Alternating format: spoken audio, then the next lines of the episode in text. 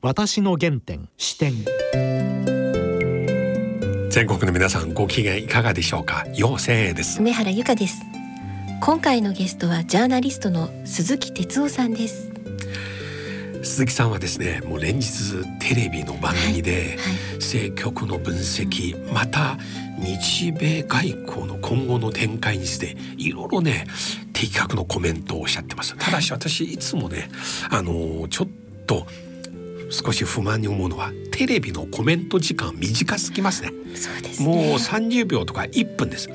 鈴木さんの一番の良さはその背景またその背後にある人間関係またその方のこれまでの政治活動理念つまりそもそもこの話はどこから出たか、はい、今後どう展開するか、はい、こういうね気象転結持って話をしてくれるんですよ。今日はこのラジオの良さ、はい、じっくりと鈴木さんに聞きたいと思います。はい。それでは私の原点視点進めてまいります。私の原点視点。はい。鈴木さん今日よろしくお願いします。よろしくお願いします。前回この番組ご出演された時にお話したポイント、はい、その後まさにすべて現実となりましたね。そういう流れになりましたね。そして今現在、はいえ。ー、アメリカはまたバイデン、うん、新政権まあ、一応なんだろうな、えー、まだ就任式まではね、えー、あれですけども、まあ、バイデンさんの流れになったってことですよね。したがって今日は、えー、まず菅政権は今後一連の難題に対してコロナの感染者が増えてる中、うん、GoTo キャンペーンどうするか、うん、またアメリカの新政権に対してこの日米外交、はい、そしてこのアルセップは日本が入りました、うん、これも一大成果ですけれども一方バイデン政権がもしかして TPP を復活させるじゃないか、うんうん、その2つに対して日本どうするか、はい、ぜひえあの私の取材の範囲でですが、はい、まああの、えー、菅政権ができてちょうどもうあのまあ約2か月、まあ、はい、過ぎたわけですよね。はいで、えーまあ、2か月過ぎてそれで、えー、一体その何を残したか、はい、あの確かに矢継ぎ早に例えばね、はい、携帯電話の料金下げる、はい、デジタル庁やる犯行をなくす、えー、不妊治療、雇用保険適用する。いろんなこうことをまあ矢継ぎ早にやったけれどもあの楊さんも感じて,、感じておられると思うけど、どれも格論なんですよね。そうするとその先にどんなその日本を描くのか、はい、どんな国にしていくのか、はい、で少子高齢化でこれから大変厳しい時代になっていく、はい、あの人口も減る税収も減る、うん、そんな中で、えー、高齢者が増えて社会保障もどうするのか、どんな国にするんですか、っ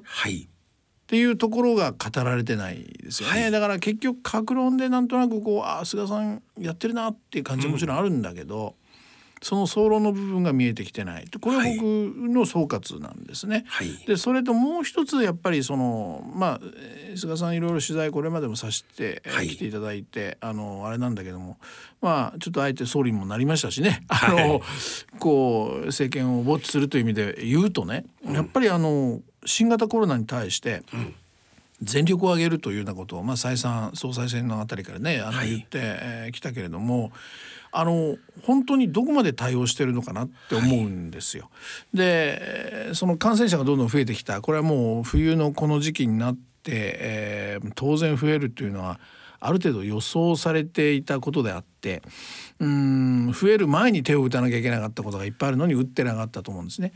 で特にあの確かに感染者のそのいわゆる感染の状況その病状とかですねその辺は今までとはあ確かに違っていたり無症状が多かったり、まあ、いろんなこともあるんだけれどもでもよくやっぱり冷静に見ると重症者の数は増えてきているし、うん、えー、病院のいわゆるベッド病床数ですねこれも実はあかなり厳しくなってきてる。でよくあの病床数がこれだけあって、えー、重症者入院者がこれぐらいだからまあ何パーセントこれぐらい余裕あるなんてよく数字出るじゃないですか。でも実態はねちょっと僕取材をして、はい、高校2日ぐらいで取材したんですけれども、はい、あのパイパイですね。つまりこれぐらい病床数ありますよというのが本当にそれだけあるのかというと実はそうじゃないところがちょっと取材で出てきてて。例えばですねこれはもうあの今取材中で確認まだ取れてませんがコロナの専門病院があるじゃないですか。コロナ患者を受け入れる、はい、こういうところでどうもですねクラスターが発生してるケースが出てきてるんじゃないかって言われてるんですよ。でこれは今一生懸命あの東京都も調査してますけどそうなってくるとそこのベッド数っていうのはあのパパイから削らなきゃいけないわけでしょ？そうすると率は上がっていくと。だからねこれ別に東京だけじゃないんだけど全国で大阪なんかも深刻だしだから実際の病床数の問題も出てきてる。それからこれはもう皆さんあの非常に関心もあられると思うけどもそのいわゆる例の GoTo キャンペーンですね。GoTo トラベルから GoTo イートか。ら、はい、これが果たしてどうなの？と。そうですね。それであの、うん、これに対してはその実は世論調査がマスコミがいろんなマスコミが世論調査やると、うんうん。今ちょっと中断した方がいいんじゃないかと、うん、やめた方が今はやめた方がいいんじゃないかっていうのが実は圧倒的に過半数超えてますね。超えてますよね。はい、だからまあその辺をどうまあその菅さん捉えてるのかと。うん、でねこれ GoTo 事業そのものがね、うん、あの私がこう取材した感じではこれ誰が始めたかっていうと、うん、やっぱ熱心にこの GoTo を始めたのがまず菅さんなんですね一人がね。でその菅さんは官房長官でしたけども、はいあのやっぱりこの菅さんのテーマってインバウンドっていうのがすごくあって、うん、で観光とか要するに旅行観光、はい、こういうところにものすごく菅さん自分の政策持ってたわけですよね。うん、それで、えー、これ思い出してみたら実はそのこの新型コロナで一番最初にこの被害を受けた分野、うんこれ実は観光業なんですよね。そうですね。製造業でも飲食業でもないんですよね。はい、でこれは今年のまあ去年の12月ぐらいにどうも中国でそのいわゆるウイルスが形になった、はい、で実態がよく分かんなかった、はい、で年が明けた1月今年ですよ。でこの頃要するにほら春節で、はい、えー、中国からたくさんの方が来る、い、やでもこのちょうど新型コロナが出始めた頃よく分かんないけれどもこれで観光客の足が止まったんですよねピタッとね。うんでこの辺つまり1月からもう日本のインバウンド観光業っていうのはもう打撃を受けてきてるわけですよ。そうですね、うん、だからこの新型コロナで一番長い長く影響を受けて打撃を受けてるのは実はこの観光業なんですよね。うん、だからそういうのもあるので、まあ、菅さんとしては GoTo をやるというふうに、まあ、インバウンドをやってるから決めた。うん、それから自民党でいうと二階幹事長。そうですね、うん、この人はやっぱりその観光関係の、はい、まあある種まあ自民党の窓口って言いますかね、はい、力を非常に持ってる。でここに3月ぐらいからやっぱり陳情がどんどん来て、うん、まあ二階さんもこれ何とかするというふうに動き出した。それからもう一つポイントは公明党なんですよ。これ GoTo のあのトラベルのこの元締めじゃないけど担当は所管は国交省でしょ。はい、国交大臣はずっと公明党なんですよ、はい、だから公明党がものすごくこの GoTo に力を入れた。だからほら最初の頃山口代表が、うん、珍しく山口代表が出てきて、うん、GoTo はやめないとか言ったりしてたじゃないですか。なるほど。だから公明党も力を入れつまり何が言いたいかというと、この GoTo 事業っていうのはその菅総理と二階幹事長と公明党というこの政権中枢の3つがコンセンサス。そうそうこれが始めてるわけですよね。だからそう簡単にこれをやめるってことはもうないってことです、うん、ただやめなくてもいいけど、うんもっと柔軟にやっていくってことはできるじゃないですか。そうです、ね、今この時期だけはこの地域は止めようとか、はい、今この時期だけは人数制限しようとか、はい。はい、それと僕はもう一つ GoTo じゃなくて Welcome to でね、うん、つまりその行く人にお金を渡すんじゃなくて、うん、えー、来る側つまり観光地、そこに飲食店とかホテルとかその地域にお金をあげてね。なるほど。ここでその安全対策を工夫したり、はい、クーポンやったり。なるほど、うん、つまりお金をその行く人にじゃなくて受け皿側をまず助けると、そういうことを要するに柔軟性を持ってやっていけばいいと思うんですよ。だから僕はこの3人が3社がやってるからなかなかやめることはできないけど逆に言えば実力者の3社ですから。そうですね。だからよしじゃあ方法変えよう。よしこうしよう。パショってことはできるはずですよね。だから僕はこの菅さんに求めるのはやっぱりこのコロナ対策のあのスピーディーな柔軟性っていうのかな、臨機応変。そうそうそうそうその通り。まさにその通り。その時その時ピンポイント的な政策を、そうです。でこういう有事ですから、はい。あのーなんていうの一つのことを決めてずっとやってたってうまくいかないし、失敗もありますよね、はい。大事なのはスッと切り替えて対応していく、そのスピード感が僕は欠如しているのが最大の問題かなと取材しながら思いますね。そうですね。いや私ね実はずずっと中国のはい。状況を見てるんです、まあいち早く8万人ぐらいになりまして、その後も世界一番厳しいこの QR コードを全国民、はい。必ずダウンロードしてマンションから出る時スーパーに入る時、地下鉄乗る時必ず一回スキャンして、そこでグリーンかイエローか、赤か、3色によって分かれる、昨日何時何分乗った電車の中で感染者一人も出たら、その同じ車両でつまり QR コードをスキャンした人間全員隔離される、まあそこはいろいろ日本やアメリカなかなかできないこともあるが、ただしこの2週間、ん。中国で新たなね情報として私非常に重視すべきなのは感染者全体は今14億人の中国今30人が数十人前後です、毎日新規感染者、しかし久しぶり北京空港、貨物機から物を運ぶ従業員一人が陽性反応出ました、無症状ですけれどもでこの人周りは感染者いないんですね、で今度追跡調査したら彼はヨーロッパから来た冷凍の魚とお肉を運んだんです。今度すぐこれらのヨーロッパから運んできたお肉魚を検査したら、数回調査した結果同じ結論コロナウイルスを付着してる、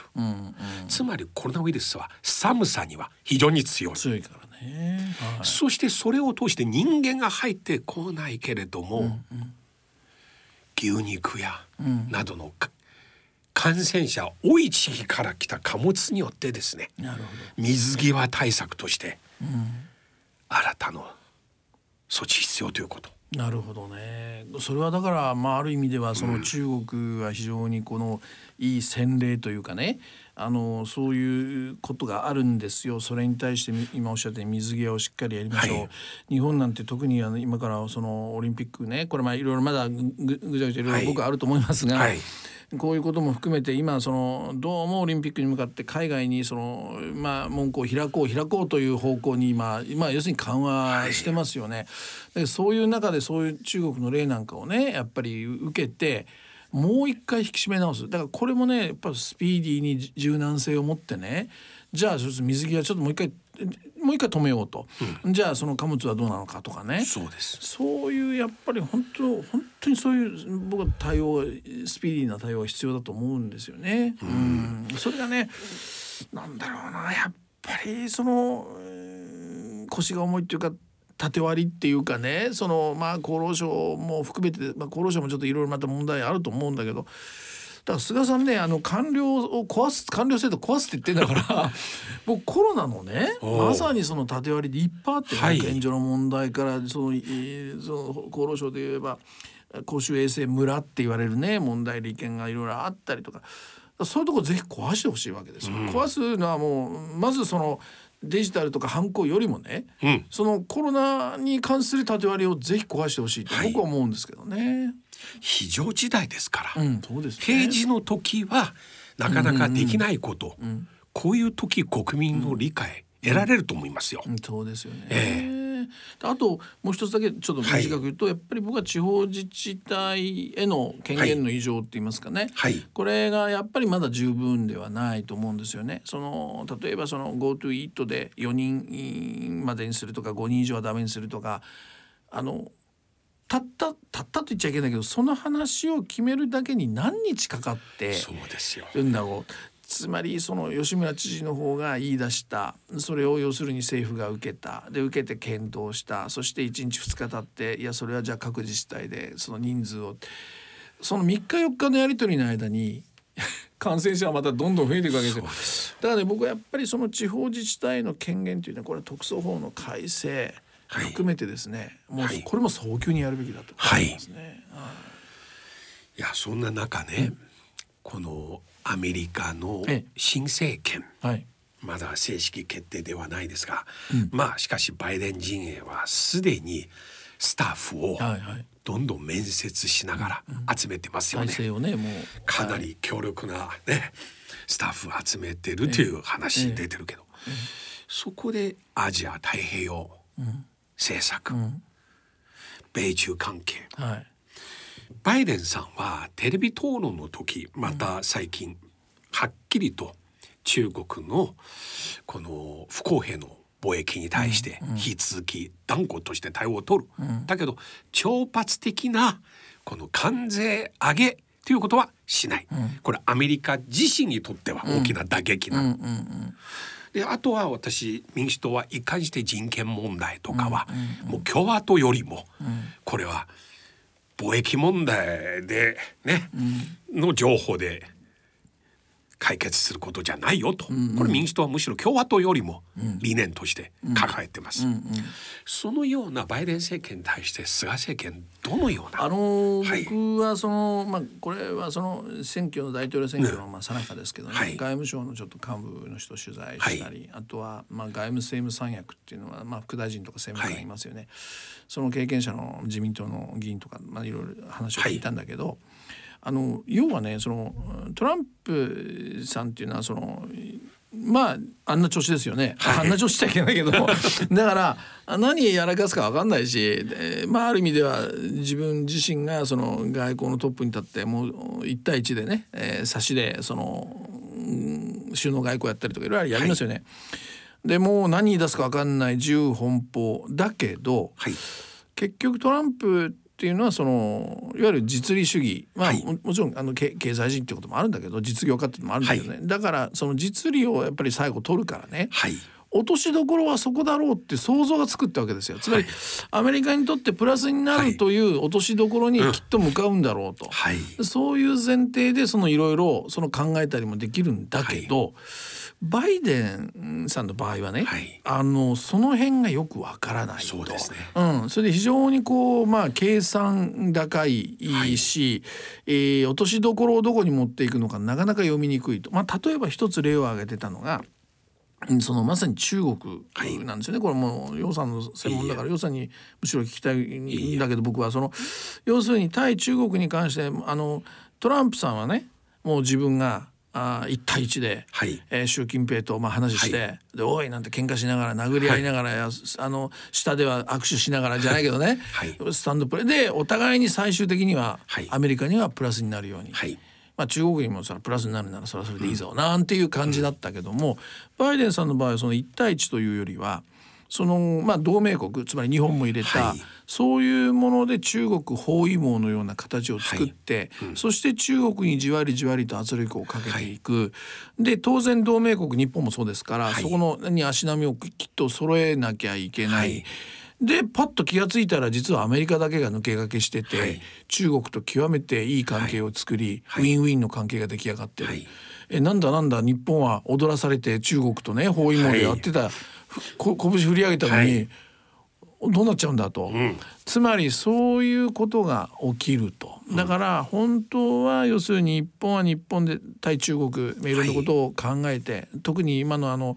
二階さんだってやっぱ親中派ですからね、はい、だからそういう意味では中国とどういうふうにウィンウィンの関係を作っていこうかという時に、バイデンがいやいや同盟国だから。はい、ということを聞いて一緒にやろうなんて言われた時に、日本の立場としては非常に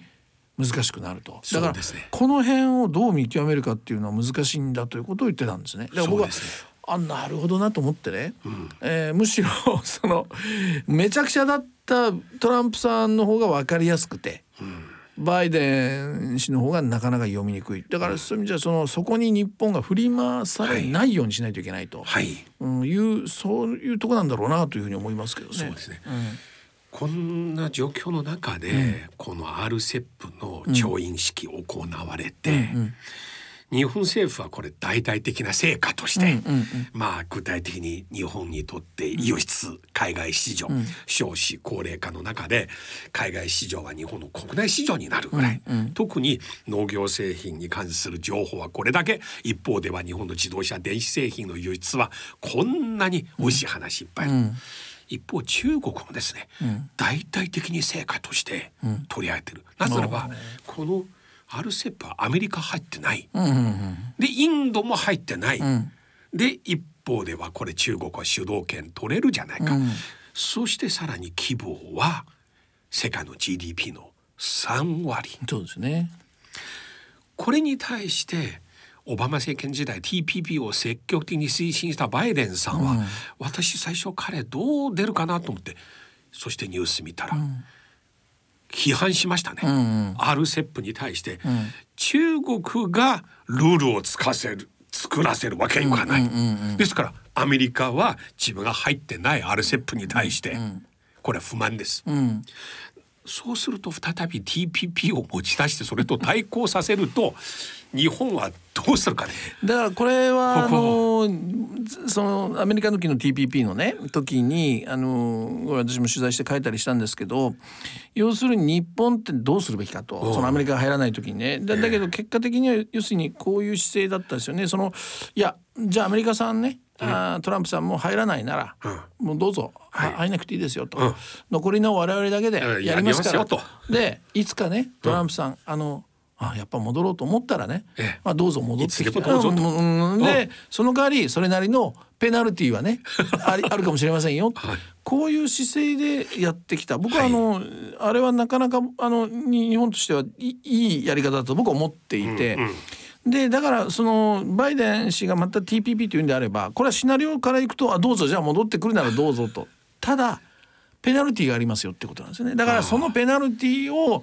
何をかけ、はい、そしてアメリカがそれを受けるのかどうかっていう、うん、そのせめぎ合いになるわけで、うん、ここはねやっぱりあの私は日本政府はせっかく下地を作ってきたからここはねちょっと菅さんね、ね、バイデンさんと少しそのペナルティーについてはピシッとやり合ってほしいなってなるんでそそれができると多分どうですか予算。そういう日本っていうのを中国が見ていれば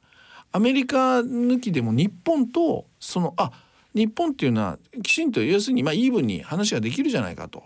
いうことでまあ表向きには批判だっていろんなことあるでしょうけどもそういう日本のやっぱりリーダーシップを見てね中国とも実は前向きにプラスに進む部分が出るんであの倍の関係でいくとねそんな気もするんですけどね。いや TPP 再びスタートする話バイデン政権からもし提案として出たら、うんうんうん、日本は拒否することはできません、うん、一貫した姿勢、うん、だけど TPP はオバマ政権の時に一つ性格あります、つまり単なる経済の規模によって入れるじゃない、うんうん、それぞれのメンバー国は政治体制は民主国家っていう条件ついて、はいはい、それが中国当時非常に嫌がってた、うん、自分が外される。なるほど、はい、これね、あの WTO を加盟したにもかかわらず、うん、今度 TPP が出たら再び外されると、これに対してあるセップが出てきて、今度外されることなく TPP より大きなクラブに会員になったと。で今度 TPP が復活したら、ここは日本の外交の出番。あやっぱり、うん、米国と中国の間。間をね。米国復活させたい、うん、中国も復活するなら加入させてくださいよと、そこで経済の規模を米中貿易抜いたら、それ TPP、大した額じゃないよねって。うんうん、ということでここで政治なのか貿易額っていう経済なのか、うん、ここは日本が米国と中国の間にずっと最初から最後まで TPP の旗も上げてる、と同時に RCEP のも主要メンバーとして。うまければ両方ですよ、対北米、対アジア、両方もらって。そういうだから店腕の見せ所が日本に今、まあ、僕は来たと思うんですよね。で、えー、僕ね一つあのこの前あのバイデンさんとあの菅さんが、うん、あの電話会談しましたね。はい、でそんな大した時間じゃないんですよ。短い時間だったけど。分ぐらいでしたね。うん、はい、でもそれしか時間がない中で、はい、わざわざですねバイデン側から、うん、で、はい、尖閣のね、はいえー、はそのこれはあのアメリカ日米安保に入るんだと。つまり、はい、尖閣で何かあったらアメリカが出てくぞっても話ですよね。はい、たったあれだけの短い時間に、はい、わざわざ他にもいっぱいあるんですよ話は。オリンピックだってコロナだっていっぱいあるのに、うん、経済だってあるのにわざわざその話をししかもその後の記者会見でわざわざそれを言ったでしょ。そうです。僕あれは要するに中国に対しての、僕は僕はですよ、はいまあ、その政務三役とも話したんだけどあの喧嘩ではなくて、はい、僕は日本が中国とこれから話をしていく、はい、バックボーンとして、はい、あの要するに、えー、安全保障というのはちゃんと後ろに背負ってますからねそうですね。で中国よと。ね、あの習近平さん私、菅です、話しましょうって、はい、僕は中国とウィンウィンの対話をしていくためにわざとあれを背中に僕は背負ったと思うんですよ。はい、あれがなかったらあつまり日本はどういう立場なのっていうことで、うん、えー、なんていうのかな話がうまく前へ進まない。むしろそれを抱えていてそして日本はいやいや別にこれを行使したいわけじゃないんだよ、はい、だけど一応あるよ、さあ話をしましょう。つまり話し合いのテーブルにつくための、はい、僕はあれは準備だっていうふうに読んだんですよ。あれは本当にバイデン政権、えあるいはバイデン陣営のね、うん、レベルがパッと見えてきましたね。もちろんポンペオ国務長官はより強硬のことを毎日言ってるぐらい。だけどバイデン政権のこの出方、もう一つはバイデンさんは自らこれ言い出したこと。うんうんさらに今度首相官邸はちょっと時間を置いてこれを発表したこと、うんうん、そうですね。ももちろん勝手に発表することできませんよ、うんうん、通話の内容を、うん、これをちょっと公表したいんですがよろしいですか、と、外交上相談あるはずです。うんうんうん、そうですよね、うん。これも重要ですね。そうですね。だから僕はあのなんていうのかなあの従属外交ではなくてね、はい、その中国とはやっぱり対等にこれからあの、はい、少なくとも前向きにですよ。はい、もう日本にとってだからさっき言ったように二階さんは親中派だしね中国とやっていこうっていうことなんだから、そういう意味で中国と前向きに話していく。ただその時にこっちもある程度まあ、はい、武器がないと、はい、というようなことであわざわざあれを僕は言ったようなだからあれは中国とこれから対話交渉を始める。僕はむしろあれは第一歩だと思っててそうです、ね、そういうふうに思ってそれでその延長線上に楊さんがおっしゃったね。日本の立ち位置って、うん、あそうやって見るとあ中国とも話をしそしてアメリカも TPP で戻ってくる時に「はいアメリカの下に入ります」じゃなくていや入れてやってもいいぞと。ペナルティーをなんていうね。アメリカとも対等にっていう。うん。だこの両者の間でうまくこう話ができる存在になれるっていう、ね、両者に対して条件提示する。そういうことですね。だからパッシングと心配するより、うん、むしろリーダーシップそうですそうですそうですね、え。ー、だからその辺がいや残念ながらまだ菅さんの口からどういう外交かっていうのは語られてないんですよ。でだから結局菅さんじゃなくて実際には外務省とかね茂木さんがそのすごく相対的に力強まるんじゃないかなんて言われてるけどでもまあ僕はなんかこう見てると方向としてはねそういうその菅外交がなんかなんとなく見えてきたそのアメリカとの距離感中国との距離感がねこの辺はやっぱりねぜひ国会なんかでねこの辺もちょっと野党がいろいろねあの外交通いっぱいいるんだから、うん、あのその辺をこう浮かび上がらせてくれると僕らとしてもねまあ国民としてはあそういうことかっていうとまた中国やアメリカを見る目も見方も接し方も変わってくるっていう、ね、そうです、ね、そんな気がしますけどね。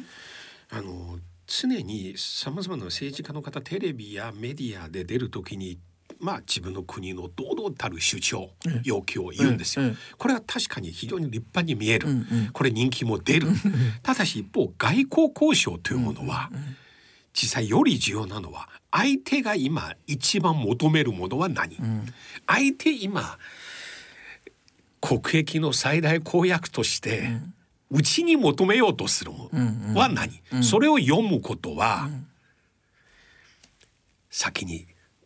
で今度自分が求めると相手が求めるの間で交渉。だって国益外交って国益と国益のぶつかり合いであの全部譲っていいよなんていう国はないんだからそうです。必ず国益と国益がぶつかるってことは喧嘩になるわけでしょ。だからその喧嘩を要するにどういうふうにまあ駆け引きの中であのまあよく言うウィンウィンに持っていくのかっていう、うん、そのテクニックじゃないですか。そのためには楊さんの言うようにつまり 今中国が何を考えアメリカが何をそこを読む力であってそうです。日本が何やる？じゃないんですよ、ね、自分の主張を言うのはね、言わないのは相手をね、この孫子兵法というように己をしてまた相手をして初めて百戦百勝ですね。でここで中国おそらく TPP に対しても相当強い願望、なるほど持ってるでしょう、経済は政権運営の安定、これ大きいですよ。そうですよね。もうアルセップ中にとっては日中の間の話、中華の話、うん、だけど中国の貿易の一番の相手は米中ですよ。うん、そうですよね。実ですからね。それは政権によって3か月1回関税上げる話出てくると大変困るでしょ。そうですね。そこで一つのクラブ会員制に入って、しかもクラブのメンバーと全員でこの関税でいくっていうのは。彼らが。だけどそういう時はペナルティ条件、うんうんうん、そうですね。様々、うん、セットする、うんうん、じゃあ考えなさい、うんうん、それを欲しいなら、うん、そういうことそういうここは日本は間でですね、仲介、メッセンジャー、橋渡し、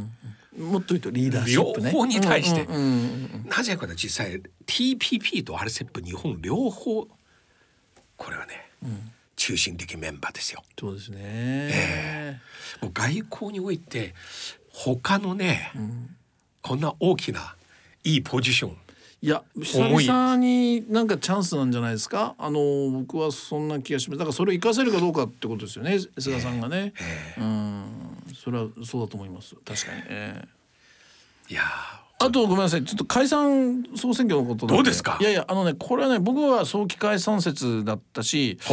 えー、だけどまあ今こういう言い方してます。あの12月の上旬に国会が終わりますよね。はいそしたらねそこからはもういつあってもおかしくない状況というふうに僕はまあ対外的には言ってるし、はい、そういうふうにちょっとちょっと思ってるんですね。ただ可能性としてどうなのかいろいろ要するに消去法でけいくと消していくとやっぱり1月のあの上旬の可能性が今のところあるんじゃないかなと。それでそれはあの、まあ、一つポイントはねこれから決まりますけどあの通常国会の召集日。はいこれがいつになるかってことなんですね。で割と早い段階になれば最初4日説なんかも出てたんですよ。先週ぐらいかな。はい、で今8日というふうになってます、はい、8日早いですよね。はい、でね早いと何かと今三次補正をやろうとしてますよね。はい、これは年度内の予算だから、はい、三次補正ってまずそれ上げなきゃいけないわけですね。はい、あの仕上げないといけない。そうす。るとこれがね衆参でねあんまり対立こうテーマがないから、はい、スッといって衆参で2週間かかるって言われてはい、8日に召集されたら2週間、はい、つまり22日ですよね。はい、でそこで解散ということになれば2月の中下旬の間に選挙ということになりますね。でもし1月の下旬いつも20日過ぎぐらいに召集されますから、はい、いつも通りの召集だと、うん、そこから3次補正を上げるともう2月の、えー、初旬ぐらいに入っちゃう。でそこから解散総選挙っていうのがもう3月になるんですね。うん、3月になったらね公明党がノーなんですよ。都議選があるから。夏に。なるほど。都議選のもう体制に入っていかなきゃいけない。でこれはもう都議選はねまあ長くなるから今日は言いませんけど公明党にとっては絶対一つも落とせない戦いなんですよ。なるほど。で全国からやっぱり運動員が集結して、はあ、そんな時に総選挙やれますか他の全国津々浦々だから絶対に公明党がノーだと。だからこのタイミング1月を逃すとおそらくもう次はオリンピックが、まあ、オリンピックもどうなるかまだ分かりませんけども、終わった後のまあ89月になる。そうすると、はい、総裁任期も迫ってくる。衆議院の任期も迫ってくる。そうすると菅さんとしてはそのそれどっちを先にやるかも含めてですけどオリンピックムードといってもえー、どうなるか分かんないじゃないですか、はい、コロナだってオリンピックだって成功するかどうかも分かんない、はい、リスクがある。そ、ね,、れだったら勝てる今ということになってまあ現実的には1月の可能性がああるんじゃないかなというのが現状ですね。そのためにもこのコロナ感染者の状況を抑えなければなりませんね。うん、そうです。抑えてそして何をやるのか明確にね、えー、まああの例えばその GoTo 一つの対応を見てもそれから地方自治体の首長にあの権限を任せるにしても。はい。はいちょっと中途半端ですよね。だからこの辺をどうするの、うん、でも三次補正とか、うん、いろんなところで多分お金をバンバン見せると思いますよ。だからこれにもいくらこれにもいくらこれにもみたいなね、はい、そういうもので支持率はまあそこそこに安定してますからそうですね。そうなるとこの1月ぐらいのタイミングでという可能性があるかな。年末あるいは年明けアメリカのワクチンが正式に、うんうん許認が降りた。そうそうそうそう。そういうのもありますから、ね、これは一気に日本も六千万本とかね、うんうんうん、そうそうそういうことそういうことですね。そこはね追い風で、ええ、だからその辺であの選挙って予算も長いから予算も知ってるけどあの大義じゃないんですよね。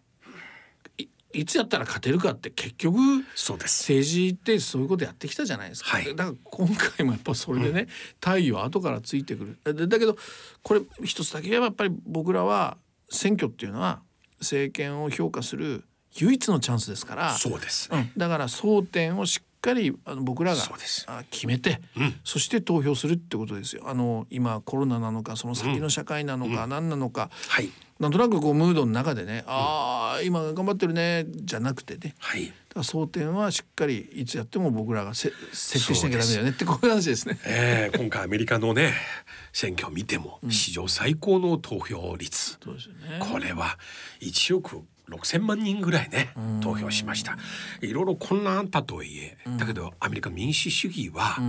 また活性化された一面もありますね、そうですよね。これ日本もこういう時、はい、はいと思います。どうも、はい、また近いうちに。はい。あのぜひ呼んでください、はい、どうもありがとうございました。失礼します。私の原点視点いや哲さんの話いいですね。まずこの GoTo という発想は菅さん二階さん、はい、と公明党の山口さん、はい、3者のコンセンサスとして打ち出されたこと、はい、したがって今後やはり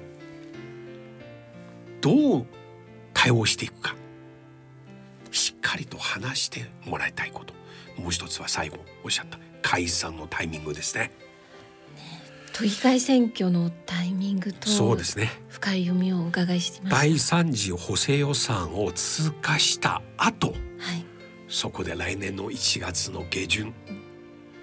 解散を打つではないかっていう鈴木さんの読みをちょっと目離せませんね。はい、はい、それではそろそろお時間です。お相手は陽性へと。梅原由香でした